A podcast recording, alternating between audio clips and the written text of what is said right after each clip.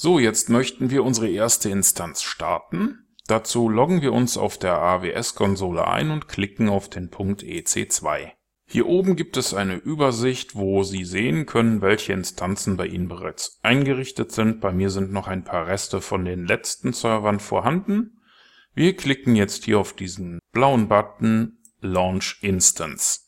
Nach einigen Sekunden kommen wir zur Auswahl der Betriebssysteme und wie man sieht, hat Amazon auch ein eigenes Linux im Angebot. Alle Betriebssysteme, die dieses kleine graue Schild hier haben, können auch in der kostenlosen Version des für ein Jahr gebuchten Amazon AWS Kontingentes genutzt werden.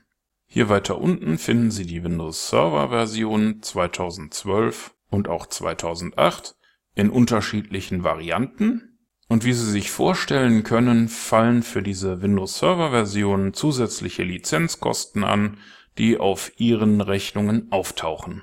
Ubuntu Server 14.04 ist ebenfalls kostenlos verfügbar und diese Version wollen wir jetzt wählen. Jetzt bittet uns Amazon den Instanztyp auszuwählen und die Microinstanz für T2 ist bereits vorbelegt. Wie Sie sehen, gibt es hier zahlreiche weitere Optionen, für die wir uns entscheiden könnten aber wir klicken auf Review and Launch. Amazon warnt uns jetzt, dass unsere Sicherheitseinstellungen noch nicht optimal sind. Man könnte diese Instanz von jeder IP-Adresse aus erreichen. Wer möchte, kann sich an der Stelle Sicherheitsregeln einrichten, die verhindern, dass die Erreichbarkeit außerhalb einer bestimmten IP-Range ermöglicht wird, aber für unseren Fall reicht das so. Ich sehe jetzt, aha, T2 Micro, das ist der richtige Instanztyp. Das Betriebssystem kostet mich nichts extra. Also klicke ich hier unten auf Launch. Im nächsten Schritt werde ich dazu aufgefordert, ein Schlüsselpaar zu erstellen. Obwohl ich schon zwei Schlüsselpaare habe, erstelle ich mir hier ein neues, wähle also Create New Pair aus und vergebe einen Namen.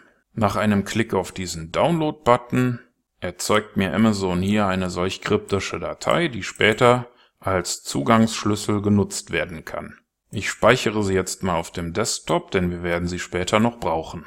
Nachdem das alles erledigt ist, klicken wir hier auf Launch Instances. Und wie wir sehen, wird unser Server jetzt gestartet. Der Zugriff ist erst möglich, wenn der Server in der AWS-Konsole als Running angezeigt wird, was ein paar Minuten dauern kann. Danach werden wir uns mit dem Server verbinden.